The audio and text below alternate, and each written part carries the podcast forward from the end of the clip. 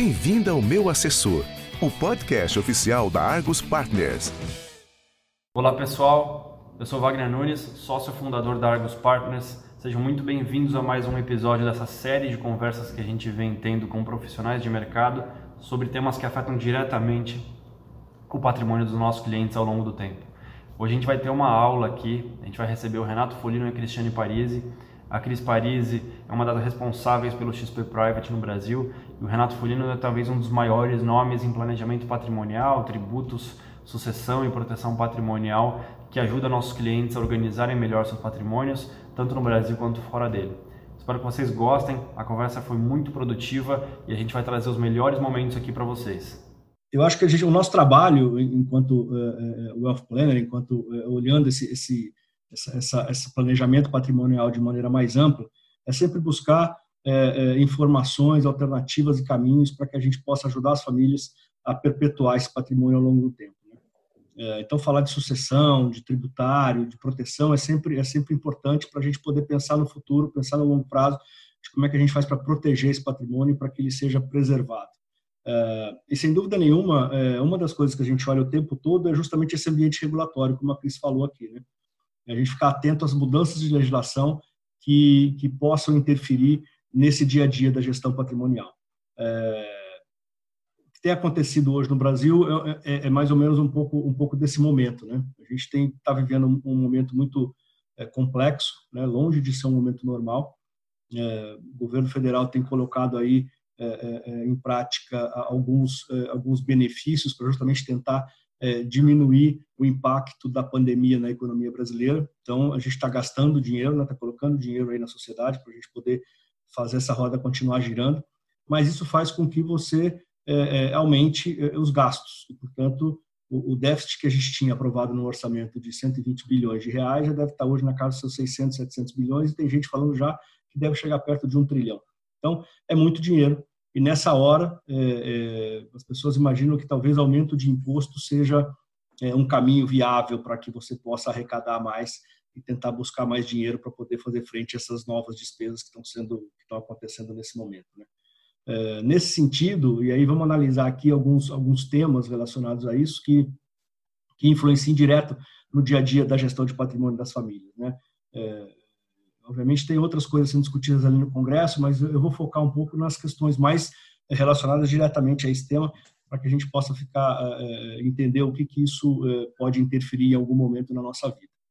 Eu acho que o primeiro grande tema que está sendo discutido ali no Congresso diz respeito à tributação de grandes fortunas no Brasil. Né? Acho que isso é um tema que, que voltou de novo à, cena é, no final de março, ali, com alguns projetos de lei sendo apresentados no Congresso. Na realidade, a gente tem aí, só para vocês terem uma ideia, só na Câmara dos Deputados, mais de 20 projetos que falam desse assunto. E no Senado tem outra meia dúzia de projetos tratando do mesmo assunto. É bastante coisa. Obviamente que você vai ter em algum momento, se isso acontecer, um único projeto que vai acabar catalisando toda, esse, toda, essa, toda essa discussão, porque não faz sentido você ficar provando várias coisas sobre o mesmo tema. É, é, mas, de qualquer maneira, é um tema que está ali, é, é, veio, veio a ser discutido. Esse, esse imposto, ele é um imposto que foi criado pela nossa Constituição de 1988, ou seja, ele já existe no Brasil há 32 anos. E é, você precisaria de uma lei complementar para regular a cobrança desse imposto. E, essa lei nunca foi feita. Então, nesses últimos 32 anos, esse assunto foi e voltou diversas vezes. Né? Ele teve, uma, teve momentos de discussão mais intensa, aí desaparecia, voltava, mas também por quê? Porque é, é, ele é um imposto um tanto quanto polêmico né, e controverso, porque Muitos países que tinham esse tipo de imposto já é, não tem mais em função do fato de que eles perceberam que era muito, você gastava muito mais dinheiro para controlar a cobrança desse imposto do que a própria arrecadação em si. Então não fazia muito sentido. Você, você pagava para arrecadar imposto, o objetivo não, o objetivo não, não era alcançado.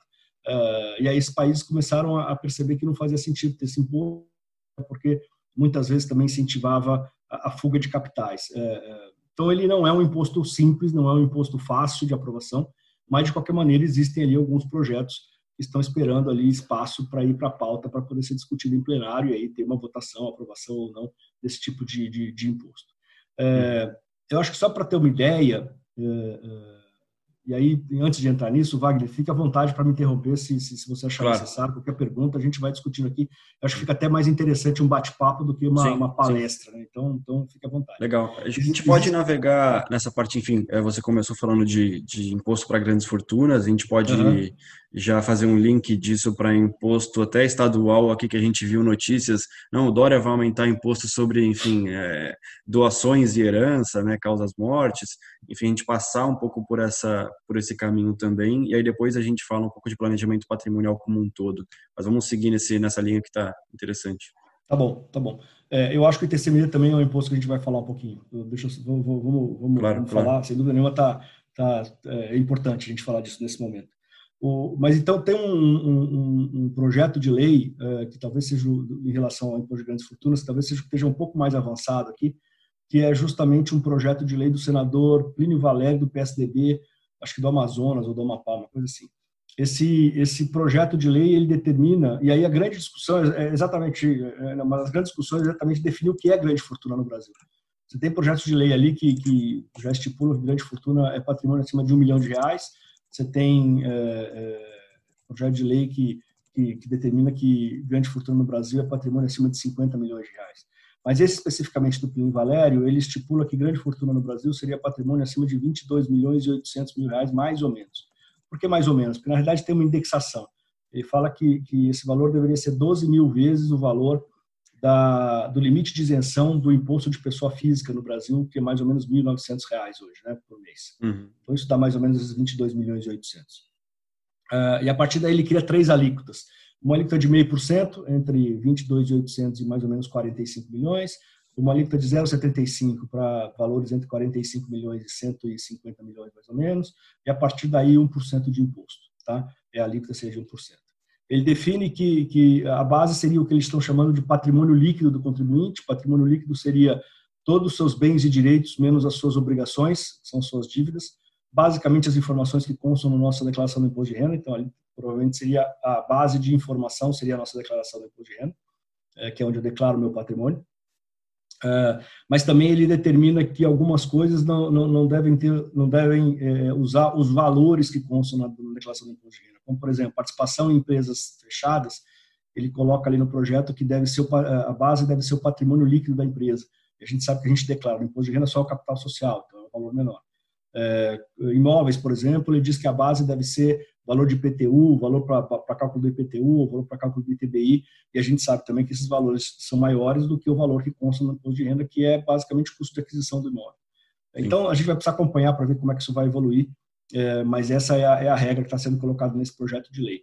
O contribuinte aí seria toda pessoa física residente no Brasil em relação ao seu patrimônio global, é, nesse caso, é, então, ou seja, tudo aquilo que eu já sou obrigado a declarar hoje, né, eu sou obrigado a declarar todo o meu patrimônio é, ponto de vista global, não importa onde ele esteja. Uh, e, e, também as pessoas físicas não residentes no Brasil deveriam pagar esse imposto sobre o seu patrimônio que eh, exista no Brasil. Uh, e aí tem sempre uma pergunta, né? Ah, mas é uma das alternativas não seria eu, eu, eu sair do Brasil, mudar de residência fiscal? É, de acordo com esse projeto, não necessariamente, porque você deveria sair do Brasil e levar todo o seu patrimônio embora. Se você deixar alguma coisa aqui, o que você deixou para trás deveria ser base de cálculo desse imposto também, tá bom? Uhum. É, esse projeto já tramitou um pouquinho ali na Comissão de Assuntos Econômicos do Senado. É, o relator do, do, projeto na comissão, nessa comissão é o senador, é, o major, senador Major, Major Olímpio, né, é, ali do PSL de São Paulo. É, ele já é, propôs uma emenda a esse projeto dizendo o seguinte: olha, já, ok, eu até acho que faz sentido cobrar esse imposto nesse momento, concordo, mas como a gente está vivendo um momento de pandemia que, que tudo indica seja um momento temporário, é, não faz sentido eu cobrar esse imposto de maneira é, é, permanente. Então, eu, eu, quero que esse imposto só seja cobrado é, por dois anos a partir da aprovação da lei. Então, se esse imposto for aprovado esse ano, deveria ser cobrado só em 21 e 22. Tá? Essa é a proposta do, do, do relator. É, mas esse relatório também precisa ser aprovado, né? E que ainda não certo. foi. Tá, e tem uma outra, tem uma outra, é, uma outra senadora que também fez um projeto de lei exatamente igual ao do Plínio Valério, só que colocou uma uma outra, uma outra, eh, uma outra ideia, que é o seguinte: já que, já que imposto no Brasil eu não consigo cobrar no mesmo ano que eu aprovo, eu tenho que respeitar o princípio da anterioridade, ou seja, se eu aprovar esse ano, eu não vou conseguir fazer caixa esse ano. o Brasil está numa, tá num, num estado oficial de calamidade pública e a Constituição permite que no estado de calamidade pública o país pode criar empréstimos compulsórios, vamos criar um empréstimo compulsório este ano, no valor de 4% do valor do patrimônio, que eu não preciso respeitar a anterioridade do empréstimo compulsório, ou seja, eu faço caixa esse ano, e o contribuinte pode compensar com os impostos devidos a partir do próximo ano. Então, também tem essa ideia na mesa, a gente não sabe se isso vai passar ou não, mas o interessante é dizer que todos esses projetos, por enquanto, estão parados, porque, na verdade, o Congresso tem trabalhado no regime de urgência, no regime de contingência. Toda semana eles definem qual é a pauta dos projetos que vão ser discutidos uh, uh, e estão privilegiando aí os, os, projetos que dizem respeito diretamente à questão da pandemia e à questão dos incentivos fiscais e dos incentivos econômicos para poder diminuir o impacto aí na economia. Então, esses, esses, esses, todos esses projetos estão, ali esperando uma, uma brecha, uma oportunidade de irem para plenário para poder para poder ser discutidos. Mas, na prática, é, é, precisa ver se vai ter vontade política, principalmente do de grandes fortunas, que é um imposto muito polêmico, eu já falei, não é fácil a aprovação. Se a gente tivesse discutido, eh, conversado ah, no final do ano passado, eu ia falar para vocês que esquece esse tipo de imposto, não vai passar no Brasil nunca. Mas nós estamos num momento diferente. É, e ainda que eu acho que a chance é, agora não é tão impossível de passar, a chance é, é pequena ainda. Eu acho que se você tiver que apostar, talvez a aposta seja de que não passa. Mas ainda existe uma chance ali de, de possa tramitar de uma maneira diferente, a gente precisa acompanhar um pouquinho. Tá? Mas, por enquanto, nada tem acontecido, esses projetos estão parados desde o final de março, começo de abril, foi a última movimentação que eles tiveram, e todos esperando ali espaço na pauta para poder avançar um pouco mais. Tá? É. Acho que é, a gente é, vai falar também do ITCMD, é, mas eu queria falar um pouco antes do ICMD, Wagner, sobre a questão de tributação de lucros e dividendos também, que é um outro assunto bastante é, é, em voga agora e, e, que eu acho que esse é um assunto um pouco mais um pouco mais fácil de tramitar ali no Congresso e acho que a gente pode ter alguma novidade aí no meio do caminho, tá bom? Até porque o próprio o próprio governo federal é a favor da tributação de dividendos desde que você diminua o imposto das empresas, né? Eu acho que o Paulo uhum. Guedes já deixou isso muito claro que a ideia de tributar dividendos não é só aumentar a tributação, mas sim diminuir a tributação das empresas para que elas possam investir mais, gerar mais emprego e fazer essa roda girar de maneira mais eficiente. Então, e aproveitando é, o tema, eu queria que você, enfim, também comentasse um pouco sobre, dado que eventualmente teremos imposto sobre dividendos, como que as diferentes classes ali, enfim, de empresas, de que tem diferentes regimes tributários vão, vão se comportar nisso, né? Tem o lucro real, tem o lucro presumido, tem gente no simples, enfim, é, como é que tudo isso vai se conversar com um eventual imposto sobre dividendos? Legal. É, vamos falar. É, na realidade, esse, é, eu vou falar aqui especificamente de um projeto de lei do senador Otto Alencar, que, de novo, talvez seja um que seja um, é, pelos, pelos projetos que eu li, talvez seja o projeto mais inteligente aqui em relação a isso, e ali já determina que, independente do regime tributário, isso vai servir para todas as empresas. Ele cita nominalmente, lucro real, presumido, arbitrado ou simples nacional. Tá? Então, serve para tudo, essa nova regra. O que, que ele uhum. fez? Ele criou uma tabela é, é, progressiva de tributação de dividendos. Ele fala o seguinte, que a partir do próximo ano, porque, de novo, se eu criar o imposto esse ano, eu não posso cobrar esse ano, então, a partir do próximo ano, a alíquota de tributação dos dividendos é, é, deverão, deverá ser de 3%, é, é, aumentando 3 pontos percentuais a cada ano. Então, 2021, 3%, 2022, 6%, 2023, 9%, 2024, 12%, chegando a 15% em 2025, e a partir daí mantém 15%. Mas o que, que ele faz? É, que eu acho que é aí que está a inteligência do negócio que faz sentido. Ele, ele também diminui regressivamente, ele cria uma tabelinha regressiva de diminuição do imposto da pessoa jurídica. A gente sabe que a PJ, a alíquota de, de, de, imposto de renda PJ hoje, se a gente juntar as duas alíquotas, né, porque a gente tem duas alíquotas, uma ordinária que é de 15 e uma, e uma adicional que é de 10, que, que, o adicional deve ser cobrado em cima da parcela do faturamento das empresas que exceda 240 mil reais por ano. Tá? Então, mas juntando tudo dá 25%. A gente fala facilitando o raciocínio 25%, mas ele cria duas tabelinhas para essas duas alíquotas, é, com alíquotas decrescentes também na mesma proporção do, do, do imposto que, que é progressivo no dividendo. De maneira que se você somar a carga tributária de todos os anos, 21, 22, 23, 24 e 25, é, nunca será maior do que os 25% que a empresa já paga hoje. Então, você só fez uma redistribuição do imposto entre pessoa física, que é o acionista, e pessoa jurídica, que é a empresa, né, da tributação dos lucros. Então, é, é, faz sentido. Eu acho que se nesse sentido realmente eu acho que é um, é um, projeto que pode avançar. Existem outros projetos lá que simplesmente criam uma alíquota para dividendo de 15% e ponto. Não fala nada em relação às empresas. Eu acho mais difícil, porque está aumentando a carga tributária e não necessariamente é isso que a gente está buscando agora. Tá?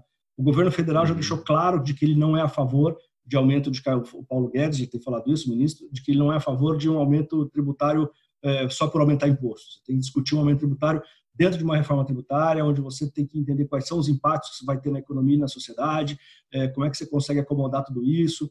Então, assim, eles dão, pelo, pelo, pelo que a gente tem escutado, não vai existir nenhum tipo de patrocínio do governo federal em relação a esses projetos de aumento de imposto, tá?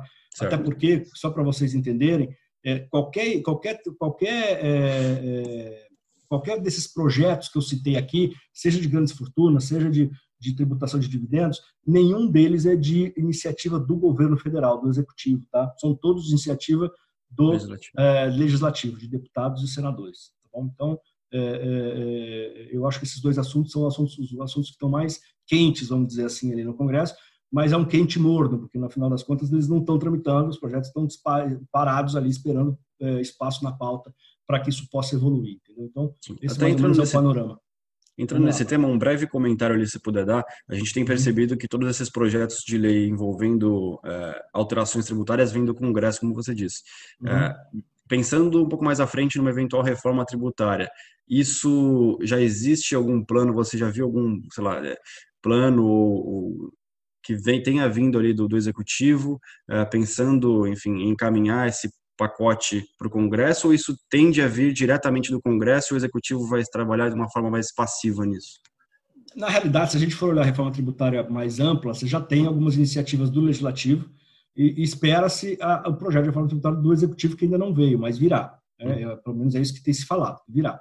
É, é, eu acho que por enquanto, e aí a gente, a gente sempre tem que entender um pouco que a gente está falando aqui de impostos, que nem sempre são impostos importantes, entre aspas, do ponto de vista arrecadatório para a economia de uma maneira geral. Então, o que a gente percebe é que nessa primeira fase de uma reforma tributária vai se focar em imposto sobre consumo, imposto sobre produção, imposto sobre circulação de mercadorias. Então, é isso que eles estão olhando para nesse sentido que, que é realmente a grande base de arrecadação nacional. Então, é, é eu acho que é isso que está se focando. É, esses impostos sobre lucros, dividendos, talvez que seja mais fácil de você de você de você é, de tramitar isso o de grandes fortunas um pouco menos, uh, eventualmente até você mexer na questão do, da tributação do, do, mercado financeiro lá com os fundos fechados também, eu acho que tem um apelo um pouco menor. Eu, eu acho que isso vem em algum momento, tá, Wagner? Mas uhum. é, talvez não seja numa primeira etapa ou talvez não, não esteja dentro da, da, da, dos impostos prioritários aí que o governo precisa resolver é, numa primeira numa primeira leva. Então, eu acho que talvez os impostos que eles vão focar no primeiro momento são impostos sobre produção, sobre circulação de mercadoria, sobre serviços, que é, que é justamente quando você mexe é, bastante na economia brasileira. Entendeu? Mas isso não significa que esses impostos não serão discutidos. Eu acho que sim, talvez numa segunda fase, ou talvez de uma menor intensidade, a gente vai precisar. É, o que eu quero dizer é o seguinte: talvez isso não saia na mídia o tempo todo, entendeu? Então a gente vai precisar ficar é, buscando informações, olhando a tramitação disso, porque isso faz parte do nosso dia a dia é, e não necessariamente vai ser o que vai para a imprensa e para a mídia de, discussões que vão estar acontecendo. Então, é mais ou menos Sim. nesse sentido que eu queria colocar isso. Tá? Legal. É, eu acho, que falando um pouquinho do, do ITCMD, que você comentou aqui também, que eu acho é importante, é, a gente entende, a gente sabe que o ITCMD é um imposto estadual, né? Então, na realidade, é, o imposto foi criado por uma lei federal, obviamente, lá em final de, dos anos 90, começo dos anos 2000, uh, que estipulou a regra para cobrança do TCMD e determinou que a alíquota máxima desse imposto deveria ser 8%. Então, dentro das condições que a lei federal colocou naquele momento, os estados são soberanos para fazer suas leis estaduais e poder administrar e cobrar esse imposto como é determinado pela nossa Constituição. Né? A competência para cobrar e para administrar imposto sobre herança e é do Estado, não é da União. Então, é o Estado que tem essa competência. É, e aí aconteceu essa semana, semana desculpa, dia 17 de abril, mais especificamente, três semanas atrás, um mês atrás já, mais de um mês, é, é, é, é que, que dois, dois deputados do PT aqui na Assembleia Legislativa de São Paulo mandaram um projeto de lei para que você mudasse toda a, a, sistemática de cobrança do TCMD no estado de São Paulo. Tá? É importante dizer, não foi o governo estadual que mandou o projeto. Na verdade, foi, de novo, um projeto do legislativo, não foi do executivo estadual. Tá? É, é, esse projeto de lei, a gente sabe que o, que o imposto de, de o ITCMD em São Paulo tem uma, tem uma administração e uma cobrança muito fácil, muito simples, porque é uma alíquota de 4% sobre qualquer valor e sobre herança e doação, é igual, ele não diferencia. E a única coisa é que você tem um limite de isenção aí perto de 70 mil reais hoje, é, em função do valor da UFESP, que também é indexado, são 2.500 UFESPs. Né? E essa conta para o ano de 2020 dá mais ou menos 70 mil reais. Então, essa é a, é, essa é a regra de TCMD em São Paulo, E São Paulo também não tributa uh, uh, os planos de previdência privados, também está na lei, está na lei estadual dizendo que não tributa, o que é muito bom. Esse projeto de lei uh, dos deputados do PT, ele muda essa sistemática de cobrança do imposto, ele, ele cria aí duas tabelinhas, né, uma para herança e uma para doação, já tem uma diferenciação aí para herança e para doação, é, muito parecidas na realidade, mas ele difere, é, com alíquotas que variam de 3% a 8% em função do tamanho do, do, do, valor que você vai doar, o que, o que a pessoa vai receber por herança. Então, a, a, a diferença básica dessas tabelas é o valor de isenção. Para a herança, o valor de isenção é em torno de 200 mil reais. Tá? É, então, até 200 mil reais você não paga, também é indexado é, no valor de UFESPs. E para herança e para doação, o valor de isenção é em torno de 69 mil reais. Tá? Mas no limite máximo de 8%, né, na alíquota máxima de 8%, os valores são iguais. Tanto para herança ou para doação, valores acima de 2 milhões e 400 mil reais pagam 8%. Então, essa é a primeira, é a primeira, é a primeira é, é, mudança importante aqui nessa legislação. A segunda, que para mim é mais importante ainda, é que estipula que passa a se cobrar o ITCMD sobre, sobre os planos de previdência privada, tá? coisa que São Paulo a gente uhum. não faz até hoje. Uh, não inclusive nos VGBL? Inclusive nos VGBLs. Eles falam ali, ele junta tudo. É, a gente sabe que tem alguns estados brasileiros que já tentam cobrar esse imposto, né? É, Minas, Rio, Goiás, Paraná são os principais aí que tem na sua legislação estadual cobrando imposto sobre os, os VGBLs e PGBLs. Agora, é, é, o que a gente vê na prática é que isso não tem, nem sempre eles têm tido sucesso, porque os contribuintes têm questionado muito isso judicialmente e os tribunais têm dado ganho de causa aos contribuintes é, muitas vezes. Então, a gente precisa entender um pouquinho como é que isso vai, vai andar. No Rio de Janeiro, especificamente, a gente teve até uma decisão do TJ do Rio no ano passado, proibindo a cobrança do ITCMD sobre os VGBLs. O TJ entende que o VGBL tem uma, um caráter de seguro, portanto não deveria cobrar o ITCMD. Então, é, é, voltando para São Paulo, é, o que a gente imagina é que também não há muito espaço para esse, esse, esse projeto tramitar nesse momento. Por duas coisas. Primeiro, porque é, sei lá, não tem, não tem um, um, patrocínio aí do governo do governo estadual, né, do executivo estadual em cima desse em cima desse projeto, uh, até porque uh, uh, tudo bem, não tem um patrocínio, mas se for aprovado, talvez Pode se reclame, porque vai aumentar a arrecadação do Estado. Agora, não acho que o governo estadual vá brigar por, por, por esse tipo de coisa, até porque o ITCMD não representa muita coisa na, na arrecadação estadual. O grande imposto estadual é o ICMS, não é o ITCMD. Uhum. Então, não sei se o, se o executivo estadual vai comprar uma briga ali na Assembleia para tentar aprovar um negócio que não faz sentido. E segundo, que eu acho que tem um, um, erro político tremendo nessa história, é você falar de aumento de TCMD no momento onde o Brasil tá, tem um monte de gente morrendo no Brasil. Então você vai se aproveitar da desgraça dos outros para aumentar a arrecadação, que não vai resolver seu problema. Então, eu acho que politicamente é um tiro no pé se você patrocinar uma coisa dessa. Então, não acho que a gente vai avançar muito nesse assunto, não. Eu acho que esse assunto vai ter que esperar um outro momento para poder ser analisado. Eu também, desculpe, não acho que seja impossível, mas a gente acha que não é, não é factível nesse momento você discutir um negócio desse. Legal. É, acho que a gente fez uma atualização muito boa sobre os temas tributários mais recentes que a gente vê uh, na mídia, a gente vê em grupos de WhatsApp mandando, clientes perguntando, enfim, uh, vai aumentar isso, aquele imposto vai realmente existir? Acho que essa conversa inicial foi muito boa para a gente, enfim, colocar um pouco de clareza nesses temas. Uh, partindo para um segundo momento aqui da conversa, eu queria que a gente até desse um passo atrás e falasse, a gente falou de tributos, que a gente falasse sobre planejamento patrimonial como um todo, né? Muitas vezes quando a gente fala com os clientes sobre esse tema, a primeira resposta é: não, legal, eu já montei minha holding, coloquei meus imóveis na minha holding e tenho uma previdência privada, ou no máximo tem um fundo exclusivo. Né? É, eu queria que você comentasse realmente os primeiros passos ali, o conceito e importância de um planejamento patrimonial e depois a gente fala um pouco sobre veículos, estruturação e etc. Claro, vamos falar. É, eu acho que antes de, para que você possa definir quais são as estruturas que façam sentido dentro da, dentro da família e dentro da, da, do patrimônio familiar, você precisa analisar várias coisas aí, Wagner. Exato. Primeiro, é, qual é a sua estrutura familiar, né? Entender, uhum. a gente está falando do quê? Estamos falando de pessoas casadas, descasadas, com filhos, os meus, os seus, os nossos, gente morando no Brasil, gente morando fora do Brasil. Como é que é esse, como é que é esse ambiente familiar? É super importante, porque regimes de casamento, né? Precisa entender quais são as regras que a gente vai poder usar para poder definir quais são os veículos que, que, que façam mais sentido dentro da família. Além de você entender qual é a estrutura familiar, você precisa entender também qual é a estrutura patrimonial. Nós estamos falando o quê? De dinheiro, de imóveis, de empresas, de obra de arte, de avião, de helicóptero, de barco, de patrimônio no Brasil, de patrimônio fora do Brasil. É, uma coisa que a gente percebe é que você não tem uma única caixinha mágica que vai resolver todos os problemas.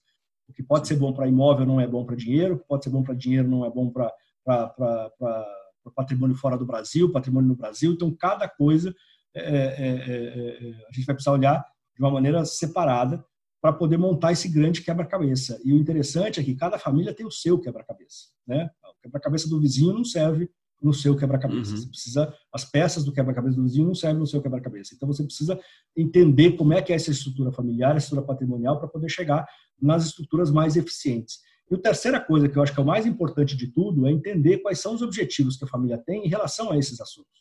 Né? Essas conversas dentro da família, do que, que a gente vai, o que, que a gente quer, o que a gente está esperando para pensar nesse patrimônio, nessa situação patrimonial no longo prazo. Né? É muito importante a gente ouvir isso.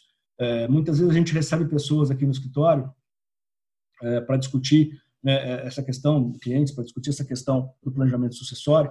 É, e, e, normalmente essa, come, essa conversa começa com a, geração que está tocando o patrimônio naquele momento. Né? Pode ser o empreendedor, o patriarca, ou já é uma próxima geração que já assumiu o controle, já pensando na outra, é, é, e vem com umas ideias na cabeça é, com a maior das boas intenções. É, é, e a primeira coisa que eu pergunto é o seguinte, mas você já conversou lá em casa para saber se todo mundo quer a mesma coisa?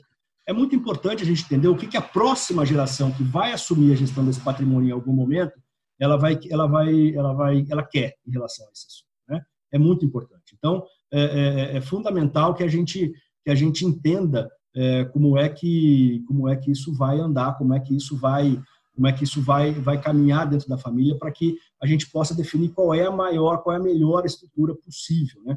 Eu acho que você do, melhor do ponto de vista tributário, do ponto de vista é, é, é, sucessório, do ponto de vista de proteção, tem várias coisas aí que você precisa olhar para saber como é que você vai atingir os seus objetivos, né?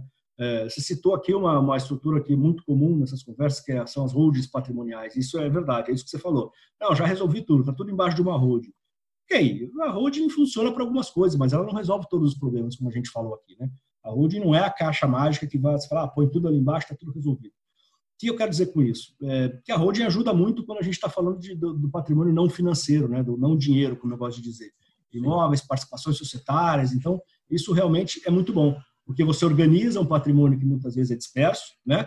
Você consegue, você consegue é, organizar melhor isso, é, porque imagina se você tem um patrimônio com muitos imóveis e que de repente você precisa pensar como é que vai ser o planejamento sucessório de tudo isso, tem vários filhos, como é que você deixa uma coisa para cada filho, então é mais complicado. A holding ajuda a organizar, porque a hora que você pensa em sucessão, você só tem um único ativo, né? Que são as cotas da holding. Então isso, isso, isso ajuda muito. É, é, é uma questão tributária também interessante, quando você tem imóveis que geram renda, essa renda imobiliária, ela tem uma tributação muito menor na pessoa jurídica, na holding, do que na pessoa física. O aluguel que você recebe lá na, física, na pessoa física, você paga 27,5%. Esse mesmo aluguel recebido por uma empresa tributada no presumido, por exemplo, vai pagar 14,6%, ou seja, é, é menos, é, sei lá, quase metade do imposto que você pagaria na pessoa física. Então é muito bom. Existe uma diferença também no ganho de capital, né?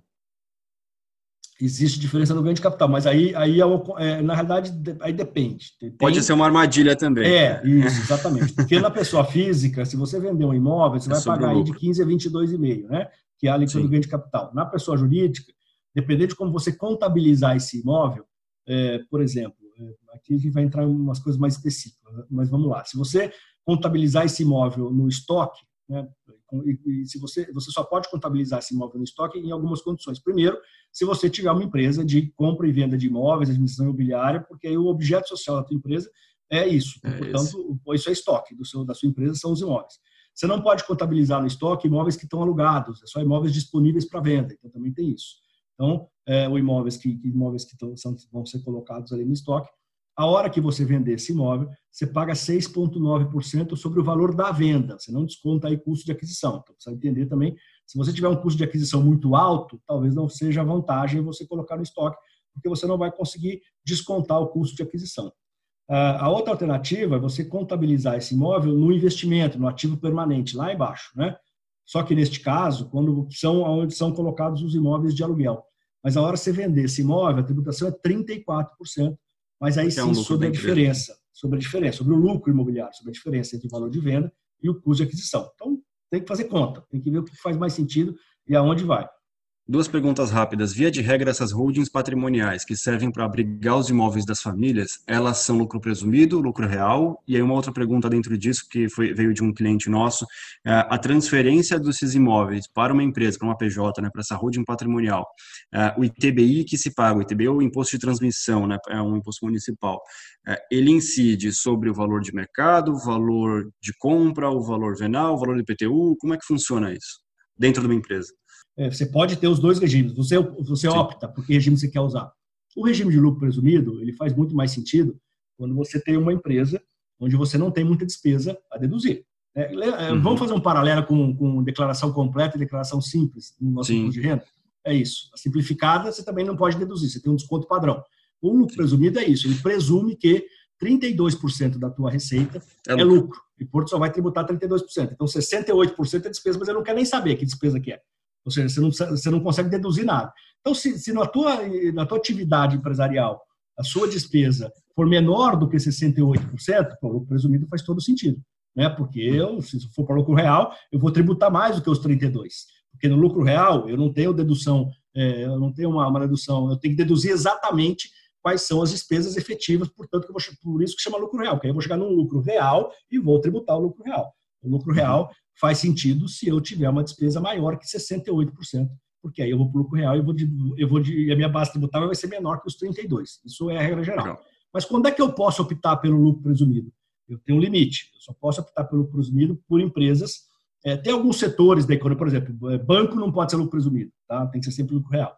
É, mas, por exemplo, atividade imobiliária pode. Mas quando eu posso? Quando, eu, quando, a, quando o faturamento, a receita da minha empresa não for maior do que 74 milhões, acho, hoje no Brasil. 74 milhões de reais por ano, tá?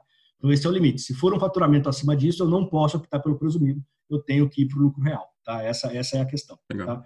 É, a, a, questão do ITBI é assim, depende de cada, de, como é municipal, vai depender de cada município, na realidade, mas basicamente é, um, é o que ele chama de valor de referência, tá? É, é do valor venal, talvez o valor básico do IPTU, é, nunca vai ser o custo de aquisição, tá? Nunca vai ser o tá. valor do imóvel que está no teu imposto de renda. Tá bom?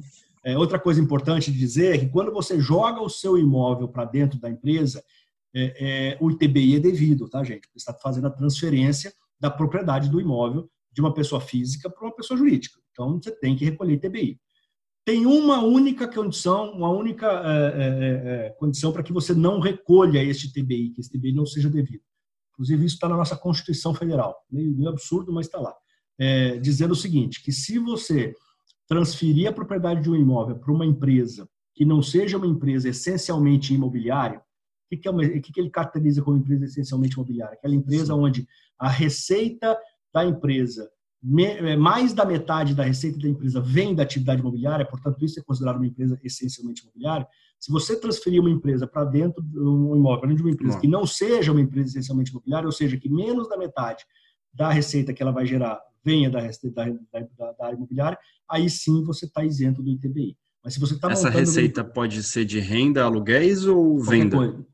Não, é, então, qualquer coisa. Se venda, aluguéis, isso é receita imobiliária. Então, não adianta. Qualquer, você teria que ter, se você tem uma consultoria que você presta serviço, se você tem outra atividade dentro da empresa, você até pode tentar transferir isso sem o ITBI, mas tem, tem que fazer conta. Normalmente, quando é uma empresa nova, as prefeituras dão um certo prazo de um ano ou dois anos para você poder se enquadrar Avaliar. nessa regra. Se você não se enquadrar na regra, você vai ter que recolher esse imposto é, depois. Mas, mas é, é, você pode ter um tempo aí para poder dizer, porque eu não sei se ela vai ser imobiliária ou não, estou começando a empresa agora, então não sei te dizer. Então, tem algumas, algumas desculpa, tem algumas, algumas prefeituras que, que, que te dão esse, esse tempo para você pensar, entendeu? Então, essa questão, essa questão importante na transferência dos imóveis dentro da holding. E, legal. E eventuais, enfim, uh, benefícios e uh, cláusulas ali que a gente possa incluir nisso para a gente ter algum benefício, blindagem patrimonial ou sucessórias, enfim, como é que a gente pode utilizar uma holding, depois a gente pode vir a falar um pouco de outros veículos também, para qual família uhum. isso se encaixa, enfim, como a gente pode utilizar uma holding nesse caso uh, para outros temas também que não seja só uma organização tributária, uma eventual eficiência também. Sim, na, na verdade você pode, você pode usar a holding como uma estrutura interessante de planejamento sucessório, porque você consegue passar as cotas ou doar as cotas para os seus filhos, por exemplo. Você consegue uhum. antecipar o processo de sucessão é, em vida ainda, passando as cotas ou transferindo as cotas através de doação para os seus filhos. A doação, ela incide TCMD. tá bom? Então é importante colocar isso. O ITCMD devido é sempre do Estado, onde o, o, o doador, no caso de uma doação, o doador tem o seu domicílio fiscal, que é o endereço que está no seu imposto de renda. Esse é o seu domicílio fiscal, tá bom? É, nessa doação, é, como qualquer doação, eu posso clausular essa doação com cláusulas restritivas, como incomunicabilidade, impenhorabilidade, inalienabilidade, é, cláusulas de reversão e reversão. usufruto também, né? Uh, o usufruto, é, é, é, é, na realidade, é para que você, você doe a nua propriedade do, da, das cotas da, da holding para os filhos, mas você mantém todo o poder de gestão sobre aquela empresa e todo o benefício de recebimento dos dividendos ah, continua sendo seu, né? ainda que os seus filhos já tenham a nua propriedade dessa, dessa, dessa, dessa holding, das cotas dessa holding. A hora que você vier a falecer, o, o, automaticamente o usufruto acaba e os seus filhos assumem a propriedade plena daquele, daquele patrimônio sem a necessidade de passar por um processo de inventário que lá na frente muitas vezes pode ser custoso, pode ser é, burocrático. Então é, você resolve essa questão é, essa questão. Outra, as outras cláusulas, aí a cláusula de reversão é interessante porque quando a gente faz a doação com cláusula de reversão, significa que a hora que se um dos donatários, que são os meus filhos que estão recebendo esse, esse, esse patrimônio, vierem a falecer antes de mim, que sou o doador, esse patrimônio reverte, ele volta para mim. Ele não vai para a linha de sucessão do meu filho ou da minha filha, por exemplo. Entendeu? Uhum. Que pode ser bom para proteger patrimônio se você não quer que esse patrimônio em algum momento caia na mão da sua nora ou do seu genro. Então, é importante, isso Sim. pode voltar e você redistribui de novo. Tá? Então, é, é uma cláusula de protetiva. Indo rapidamente nesse, nesse tema ali, enfim, vamos supor que não exista uma cláusula de reversão ah, uhum. uh, e o patrimônio vá, enfim, diretamente para a nora ou para o genro, uhum. uh, ou vamos supor, inclusive, que o doador, enfim, veio a faltar, né, o patriarca, e aí o patrimônio foi de vez lá para os filhos.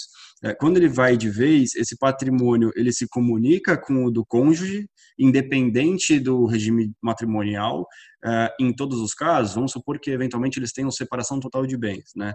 Uh, uma comunhão parcial. No início ele pode não se comunicar, mas vamos supor que ele tem um imóvel ali, ou essa holding vai dando renda, né? Vai gerando lucros. Esses lucros eles se comunicam ou nada nunca vai se comunicar? Interessante, Wagner. Boa pergunta. É, é, na realidade é assim, gente. É, o casamento em, no regime da, da separação total de bens, ele protege o patrimônio contra o divórcio contra o fim do vínculo conjugal. Tá? Na sucessão, na morte, não protege. Tá? O cônjuge herda é, é, herdeiro necessário e, portanto, participa da distribuição da herança, como filhos ou como os pais. Então, é importante colocar isso. Mesmo no regime da separação total de bens, os cônjuges herdam patrimônio, sim, inclusive aquele patrimônio recebido por herança ou por doação. Tá? Patrimônio recebido por herança por doação, ele é considerado um bem particular. Em tese, ele não se comunica, mas não se comunica no fim do vínculo conjugal. Então, não é um patrimônio comum. Mas como a herança é, é incide sobre os bens particulares, na realidade, como o cônjuge é um herdeiro necessário, ele vai receber também um pedaço desse patrimônio. É importante a gente entender isso, tá bom? É, os únicos regimes de casamento onde não existe, a, a, a, onde o cônjuge não é herdeiro, é no regime da comunhão universal, que é aquele que tudo é dos dois, desde sempre, antes ou depois do casamento, que na realidade aí não existe herança, só existe meação entre os cônjuges, né? Os cônjuges são sócios, eles são meeiros, então o cônjuge não herda, ele já é dono de 50%, né? cada um é dono de 50% quando o outro, o outro falecer. É, então isso a herança só vai ser dividida entre filhos. É, ou no regime da separação obrigatória de bens, que é aquele regime é, é, onde o, o, a lei exige, obriga que você, quando tem mais de 70 anos e resolve casar, você só pode casar no regime da separação de bens. Por isso que isso é uma separação obrigatória de bens. Nesse regime, o cônjuge também não é herdeiro necessário. Tá também não era. Mas todos os outros regimes, que são os mais comuns no Brasil, como união parcial e separação total, separação convencional total, é, o cônjuge herda sim. Tá? Então é importante a gente entender isso. Por isso que é muito importante, se não é isso que a gente quer, a gente entender que dá para trabalhar um pouco com aquela questão da legítima e da disponível. Né? O Brasil Sim. tem o que a gente chama de herança forçada, ou seja, metade do nosso patrimônio, 50%, exatamente 50%, tem que ir para os nossos herdeiros mesmo que a gente não queira. A gente não tem poder para isso. Mas a boa notícia é que os outros 50%, que é a parcela disponível, eu posso dispor do jeito que eu quiser, deixando só para quem eu quiser, inclusive para quem não é meu herdeiro necessário, para irmãos, para tio, sei lá, até para filhos. Eu posso, em tese, excluir o cônjuge desses 50% e deixar só para os meus filhos. Isso é possível também. Mas sobre a parcela legítima do patrimônio, é aí que vai incidir é, a participação do cônjuge em cima da herança. Entendeu? Uhum. Legal. Uh, uma última pergunta até sobre a parte tributária, antes da gente, enfim, dar de novo aquele passo atrás para falar de outros veículos, de outras situações que possam acontecer. A gente recebeu uma pergunta, é, em caso de doações de cotas das holdings, né? Se essa doação for de 50 ou 60 mil reais por ano, que fica abaixo do limite uh, máximo ali para você doar sem, sem pagar o ITCMD, isso também pode entrar? Você só pode doar sem pagar o ITCMD, uh, é, 50 mil por ano, vamos supor? Pode, pode, sem problema nenhum. Dentro desse limite, o limite de é, 69, 70 mil reais hoje em São Paulo, no estado de São Paulo, ele, ele é, a gente fala que é o par do CPF, ou seja, eu posso doar 69, 70 mil reais para diversas pessoas, para quantas eu quiser. Tá? Então, vamos porque eu, do meu patrimônio vai sair um milhão de reais dividido em várias pessoas, sendo 70 mil reais para cada uma ou 69 mil reais para cada uma. Legal. Perfeito, não tem problema nenhum. Tá? Eu posso fazer isso. Tá? Ou eu posso receber doações de diversos CPFs diferentes no valor de 70 mil reais e vou acumular um patrimônio de um milhão de reais em doações. Também pode. O que não pode é o par do CPF, doador e donatário, é, é, é, é for acima dos 70 mil reais. Essa, essa, é a regra. Então, qual, e aí essa doação pode ser de qualquer coisa, pode ser de dinheiro, de carro, de cota de empresa, de imóvel, de jujuba, o que você quiser. Muito bom. Uh, a gente falou, enfim, aqui da holding uh, e que ela costuma funcionar bem para patrimônio imobiliário ou imobilizado no geral. Uhum. Uh, ela funciona também para dinheiro? Se não, por que não? E aí, quais seriam os veículos para o cliente organizar melhor o patrimônio financeiro dele? E aí, fica à vontade para ter seus comentários sobre situações que podem acontecer e etc. Legal, Wagner. É, é isso aí. Boa pergunta, porque esse é o principal ponto, né? Por isso que eu disse que a holding não funciona para tudo. Por que, que ela não funciona? Para que, que ela não funciona? Justamente para dinheiro. Por quê? Porque ao contrário da renda, da renda imobiliária, que é melhor você ter ela dentro da empresa do que na pessoa física, a tributação é menor, a renda financeira é exatamente o contrário. A renda financeira dentro de uma empresa, é, no lucro presumido, por exemplo, ela é tributada a 34%, tá? Porque ela não, a renda financeira na empresa, ela não faz parte da receita operacional, a não ser que seja um banco, né? Ela não é receita operacional. Portanto, ela não uhum. entra nessa regra da presunção do lucro dos 32%. Você vai tributar 100% da receita financeira com a alíquota de imposto, mais contribuição social, tudo que chega nesses 34, sem falar na, na possibilidade de cobrar ainda PIS e COFINS sobre, sobre a receita financeira, o que pode levar essa alíquota para 39. Então, assim, é, é, é, bastante caro, porque na pessoa física, essa mesma renda financeira que você vai oferir, você vai pagar no limite, depois de dois anos, 15%. É menos, menos da metade do imposto que você pagaria na PJ. Então, não faz muito sentido você ter dinheiro, fazer a poupança da família dentro de uma empresa, é, é, quando a gente olha a questão tributária.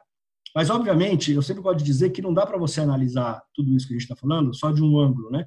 Não dá para falar de sucessão sem olhar o tributário, falar do tributário sem olhar de sucessão, sem olhar proteção. Então, você tem que olhar tudo isso sempre, o tempo todo, ao mesmo tempo.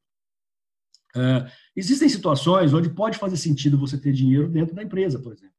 Por quê? Porque você tem pessoas na família que são perdulárias, que vão gastar o dinheiro que não sabem controlar, que não têm capacidade é é, é, é, é, para cuidar do dinheiro. Então, você pode deixar esse patrimônio dentro da empresa, que tem uma estrutura de governança muito mais amarrada, muito mais robusta, para proteger o patrimônio. Né? Eu acho que isso é interessante. E aí, esse custo adicional do imposto passa a ser o que eu chamo do custo da tranquilidade. Né? E você poder colocar uhum. a cabeça no travesseiro, deitar e dormir. Vai pagar um posto mais de imposto, mas por outro lado, está protegendo muito mais o, patrimônio da família. Agora, de uma maneira geral, se a gente olhar só pela questão tributária, não faz muito sentido você deixar dinheiro, a poupança da família dentro de uma empresa, de uma rua. E aqui eu não estou falando do dinheiro do capital de giro da empresa, né? porque isso, sem dúvida nenhuma, tem que ficar ali dentro. Mas é o dinheiro, mesmo a poupança, não faz sentido. Os sócios. Né? É isso. Então, assim, e aí o que a gente olha? Que tipo de estrutura que a gente usa normalmente para fazer planejamento sucessório, planejamento tributário para dinheiro, né? proteção patrimonial para dinheiro? É, os fundos exclusivos fechados, sem dúvida nenhuma, é um, é um instrumento bastante poderoso para isso. É, o fundo exclusivo fechado, eu gosto de dizer que ele se compara, mal comparando, mas só para a gente entender um pouquinho, como uma holding financeira, tá? Porque do mesmo jeito que eu tá. falei que a holding organiza todo o patrimônio não financeiro, o fundo fechado, ele organiza todo o patrimônio financeiro. Porque dentro de um fundo fechado, eu posso ter qualquer tipo de ativo imobiliário. Né? Eu posso ter ações, eu posso ter títulos públicos, eu posso ter outros fundos de investimento, eu posso ter crédito privado, eu posso ter um monte de coisa ali dentro. Tudo que o mercado financeiro me oferece, eu posso ter dentro de uma estrutura de um fundo. né? ele organiza essa estrutura de investimentos, é, com algumas vantagens. A primeira delas, eu posso trocar de ativos a hora que eu quiser dentro do fundo sem pagamento de imposto. Então, se eu estou muito carregado numa renda variável, por exemplo, que eu acho que faz sentido agora mudar para renda fixa, eu vendo lá as minhas ações, vou comprar títulos públicos, ou vou comprar é, fundos de renda fixa sem pagamento do imposto. Isso é legal, né? Eu não preciso pagar imposto. Outra coisa, eu compenso lucros e perdas de diversos ativos, de, de, de classes de ativos diferentes, é, é, é, o que é muito bom, coisa que na pessoa física eu não consigo fazer. Se eu tiver uma carteira de ações na pessoa física e tiver fundos de renda fixa, por exemplo, a hora que eu perder é, dinheiro nas minhas ações, eu só vou compensar com o lucro que eu vou ter nas minhas ações. E se eu perder dinheiro na minha renda fixa, eu não compenso com nada, eu jogo no lixo. Sim. Então, assim, é, é, no fundo. Ou fundos multimercado, no né? geral, também não funcionam. Isso, porque, porque os fundos abertos, eu tenho o tal do come cota semestral, Sim. né?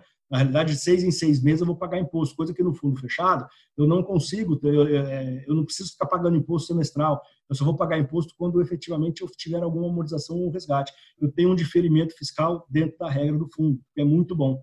Então, esse dinheiro do imposto que eu ainda não recolhi, eu vou reaplicando esse imposto e vou ganhar dinheiro em cima disso. Então, isso também é, é, é excelente do ponto de vista tributário. E o fundo fechado também permite que eu pense de novo na questão do planejamento sucessório, porque é permitido pela legislação, e só o fundo fechado você pode fazer isso, de doar as cotas, de transferir a propriedade das cotas para terceiros, ou seja, eu posso doar cotas para os meus filhos do mesmo jeito que eu faço com as cotas da holding, pagando TCMD, mas com aquelas mesmas cláusulas de usufruto, de reversão, incomunicabilidade, prioridade, tudo igual. Eu também consigo pensar em sucessão quando eu tenho um fundo exclusivo fechado, né? Eu acho que é excelente. Então, se eu tenho, dentro daqueles objetivos que a família vai discutir de planejamento sucessório, se dentre eles está, ok, eu, eu já estou pronto para antecipar o meu processo de sucessão em vida e já doar patrimônio para os filhos, se eu tiver uma estrutura de fundo fechado, ele permite que a gente faça isso também, tá bom? Então, é, é, eu acho que o fundo fechado é, sem dúvida nenhuma, uma excelente é, estrutura, não só de planejamento tributário, mas também de planejamento sucessório, tá?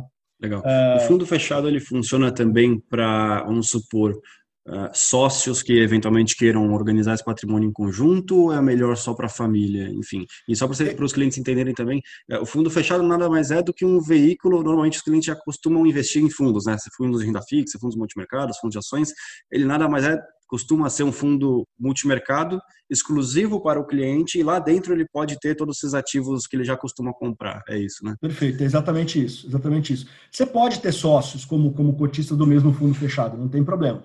Não dá para ter 150 sócios, né? pessoas que não se, né, você nem se conhece. A CVM tenta, a CVM tenta restringir isso nesse, no, núcleo familiar ali, ou family and friends muito próximos, né? É, uhum. Então, sócios, ok, dá para a gente colocar no fundo fechado, mas eu não sei se, se, se faz muito sentido. Eu vou entender por vou explicar por quê. O fundo fechado tem tudo isso de bom também, mas ele também amarra um pouco a questão da, da, da, da liquidez. Você não tem liquidez toda hora, você só tem liquidez uma vez a cada 12 meses. É uma janela que você usa a cada 12 meses. E tem uma, uma condição interessante. Na hora que você faz algum tipo de resgate, todos os cotistas têm que resgatar ao mesmo tempo, porque você precisa manter a mesma proporcionalidade das cotas. Então não pode falar, ah, eu quero dinheiro, o outro não quer, não resgatar. Não, se um resgatar, todo mundo vai ter que resgatar. Então, se você está dentro de um núcleo familiar, é mais fácil essa, essa, essa conversa. Se você está em sócio, nem sempre é, é, um cara, uma pessoa vai precisar do dinheiro, o outro não precisa, tá bom? Então, é, além, além disso, a gente não pode esquecer que os sócios escolheram ser sócios, né? Então, todo mundo ali são sócios. Sim. Só que esses sócios vão, um dia não vão durar para sempre. E atrás dele vão vir os filhos, os agregados, os netos, e aí, eventualmente, você tem dois ou três sócios, vão, de repente, ter 30 pessoas aí sendo cotistas do mesmo fundo e absolutamente não pediram para ser sócios, muitas vezes não tem a mesma política de investimento, então pode complicar um pouco mais lá para frente essa estrutura, tá bom? Então, o uhum. ideal seria, eventualmente, coisas que a gente já fez, eu e a Cris aqui, de montar a estrutura que a gente chama, por exemplo, de master feeder, né, Cris? Onde você tem um fundo fechado para cada núcleo familiar que invista no mesmo fundo ali embaixo. E nesse núcleo familiar, toda a estrutura de sucessão de proteção fica restrito a cada sócio dentro da sua família e, portanto, ali você tem as decisões individuais de cada um, como se fossem holdings individuais de cada, de cada sócio, entendeu? Mais ou menos isso facilita depois o processo de, de condução desse investimento.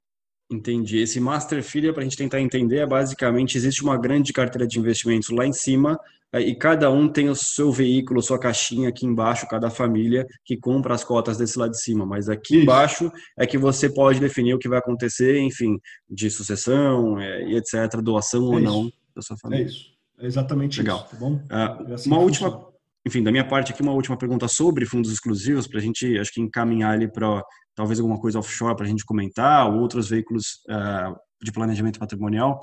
Uh, chegou uma pergunta sobre come cotas nos fundos exclusivos, né? A gente vem falando e ouvindo de reforma tributária, tudo que a gente falou no começo da nossa reunião. Uh, a probabilidade disso aconteça e se caso aconteça, isso afeta a atratividade de um fundo exclusivo ou não?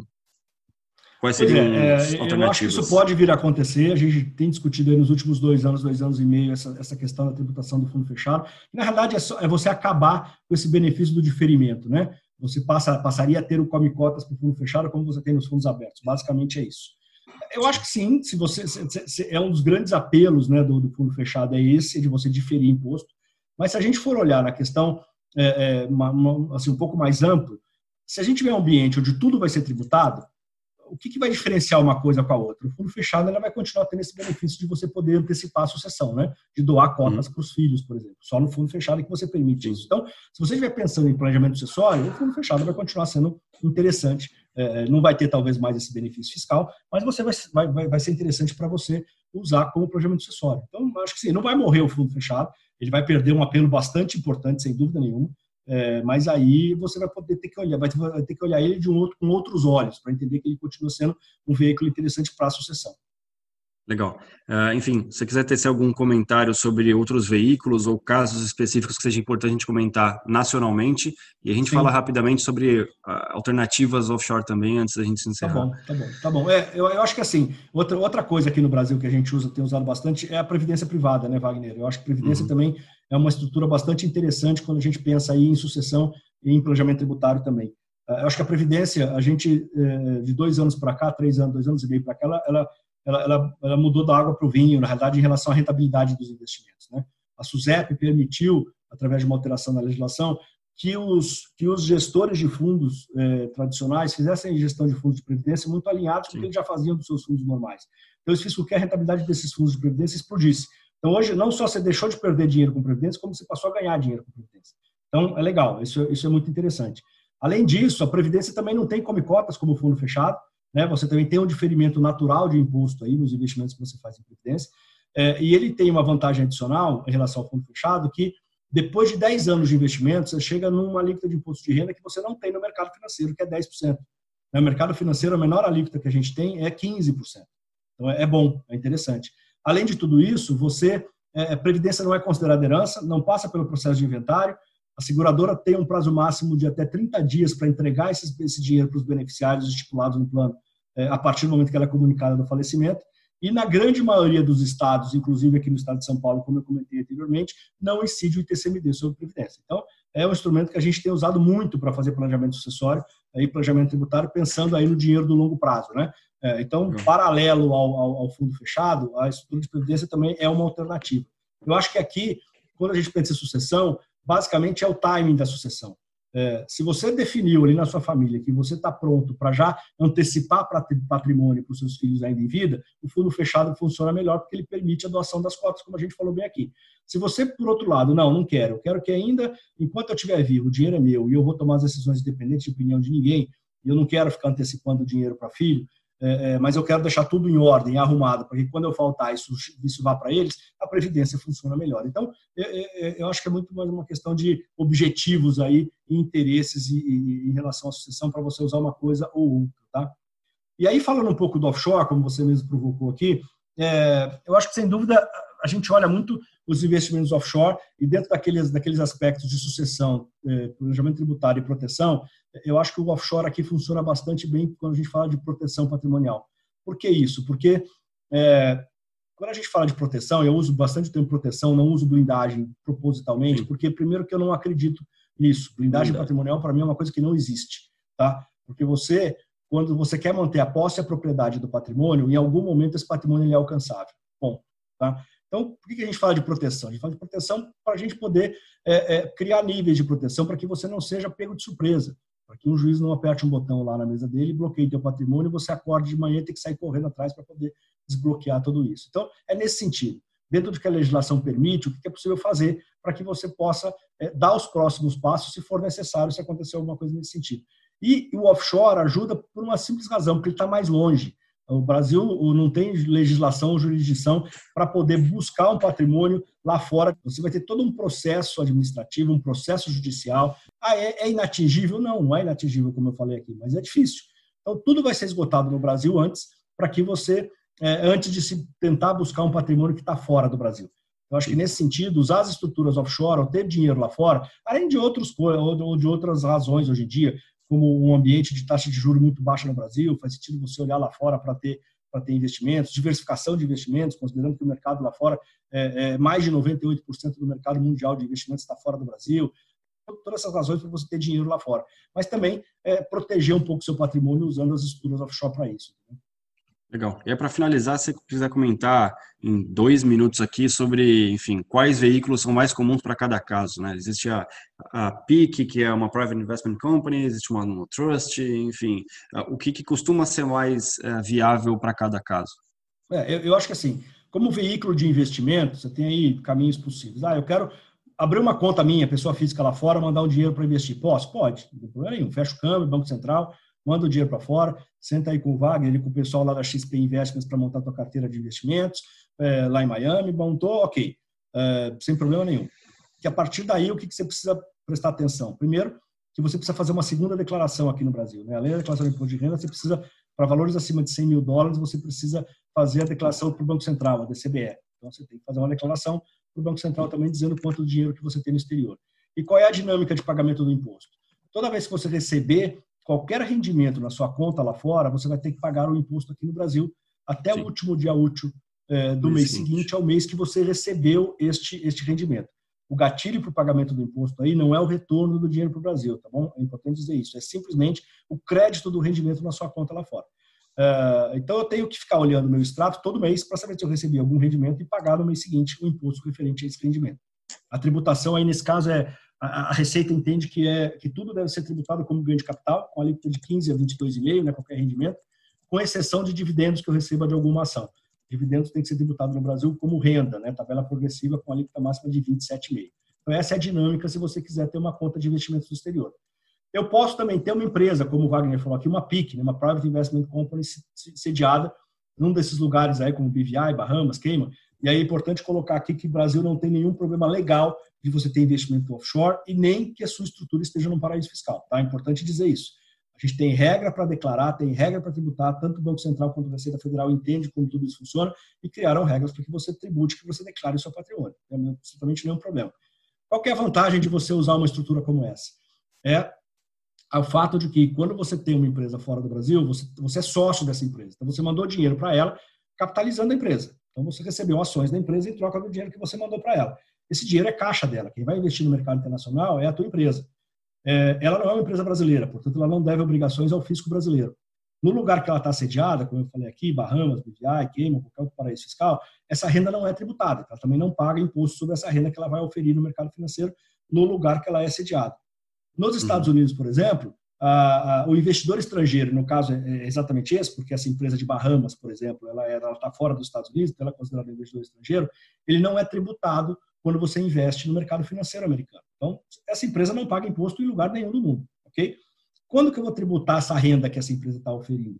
Quando eu, que sou acionista dessa empresa e que sou residente fiscal do Brasil, receber alguma distribuição ou retirar algum dinheiro dessa empresa. Aí, neste momento, eu sou obrigado a pagar imposto no Brasil. Se eu receber uma distribuição de dividendos da minha empresa sediada em Bahamas, por exemplo, eu vou tributar no Brasil a 27,5, tá? É, é a mesma coisa. Se eu receber um dividendo da Apple, um dividendo da Nestlé, um dividendo da General Motors, ou um dividendo da minha empresa em Bahamas, o raciocínio fiscal é exatamente o mesmo. Sim. Ou estou recebendo dividendos de uma empresa situada no exterior e, portanto, deve ser tributado como renda. Se eu quiser tirar esse dinheiro como uma redução de capital, por exemplo, quero diminuir o meu, o meu, o meu investimento Vou, vou o principal que você colocou lá, né? Isso. Aí eu vou tributar isso. A variação cambial desse capital deve ser tributada no Brasil como ganho de capital, naquela alíquota de 15 a 22,5. Então, basicamente, Wagner, são os dois caminhos que a gente tem relacionados a veículos de investimento. Quando você citou o trust aqui, na realidade o trust ele é um instrumento de planejamento sucessório. Na verdade, ele não é, ele não é um veículo de investimento, ele é um contrato, basicamente um contrato, ele não tem personalidade jurídica, onde você define é, para quem você quer deixar o seu patrimônio que está fora do Brasil, no caso do seu falecimento. Então, você já é, contrata um agente fiduciário, que é um trustee, que vai, vai existir a transferência desse patrimônio para ele, ele vai cuidar é, como se dele fosse desse patrimônio para entregar para os seus beneficiários é, quando você faltar, tá bom? É, basicamente vai funcionar como um testamento mais sofisticado. Então, ele na realidade ele é um contrato, ele não é um veículo de investimento, ele está acima das cotas da sua empresa se você tiver uma empresa offshore, por exemplo, entendeu?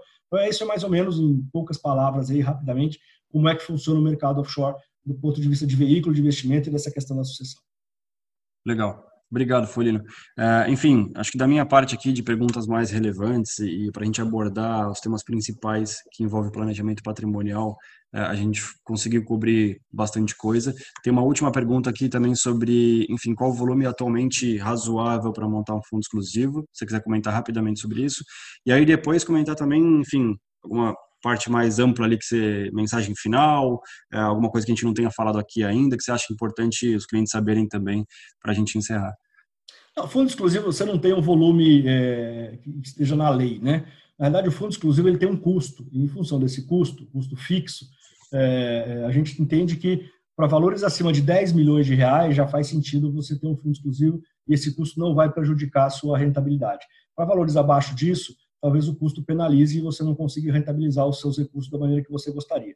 Então, a gente entende que o número mágico aí é acima de 10 milhões de reais para você montar um fundo exclusivo. Tá?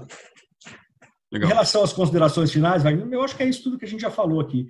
É, é importante é a gente ter, é, é, ficar atento a essas, principalmente essas mudanças de legislação que podem vir por aí. Tá? É, não acho que dá para fazer nada agora, não precisa sair fazendo, correndo nada agora para tentar fugir de uma eventual coisa que possa vir a acontecer e que a gente nem sabe ainda quando virá e nem como virá. O que eu coloquei para vocês aqui são algumas coisas que estão sendo discutidas, mas ainda estão no âmbito da discussão. É importante dizer também que a gente, é, como eu disse aqui, o é, imposto novo no Brasil só pode ser cobrado a partir do ano seguinte, ou seja, se isso uhum. for aprovado esse ano, a gente vai ter um tempo ainda para se preparar e para se organizar em relação à cobrança desse novo imposto. Então, é ficar atento, não precisa sair fazendo nada agora, mas também não precisa dormir, né? Vamos ficar atento no que está acontecendo. A gente tem esse, esse dever de trazer para vocês informações sempre que tem alguma coisa nova em relação a isso. A gente tem feito isso desde o começo dessa pandemia, com cartas, com vídeos, a gente tem mandado isso para vocês o tempo todo. Então, é, é, isso. A gente pode, a gente vai continuar é, é, é prestando atenção nisso para vocês e trazendo aqui coisas interessantes quando isso for necessário, tá bom? Eu queria agradecer o convite de vocês. Espero que vocês tenham aproveitado essa conversa aqui. Muita informação, a gente falou aqui num, num espaço de tempo muito curto mas estou super à disposição para fazer reuniões, se você achar que faça sentido, Wagner, você combina com a Cris aí, é, é, é, e a gente pode fazer reuniões individuais com os clientes sempre que necessário, tá bom? Obrigado aí pela oportunidade é, e um bom dia a todos. Obrigado, Cris. Uh, fiquem bem. Obrigada, uh, Wagner. Boa semana a todos. Enfim, e bom final de semana. Valeu, gente. Obrigada, obrigada a todos também pela participação e a gente está à disposição. Obrigada, Renato. Obrigada a todo o time da Agnes. Muito obrigado. Somos um escritório de assessoria financeira vinculado a XP Investimentos. Se quiser conversar sobre como organizar melhor seu futuro financeiro, fale conosco no nosso canal do Telegram Argos Partners. As opiniões e informações aqui abordadas não são recomendações de investimento. Rentabilidade passada não representa garantia de rentabilidade futura.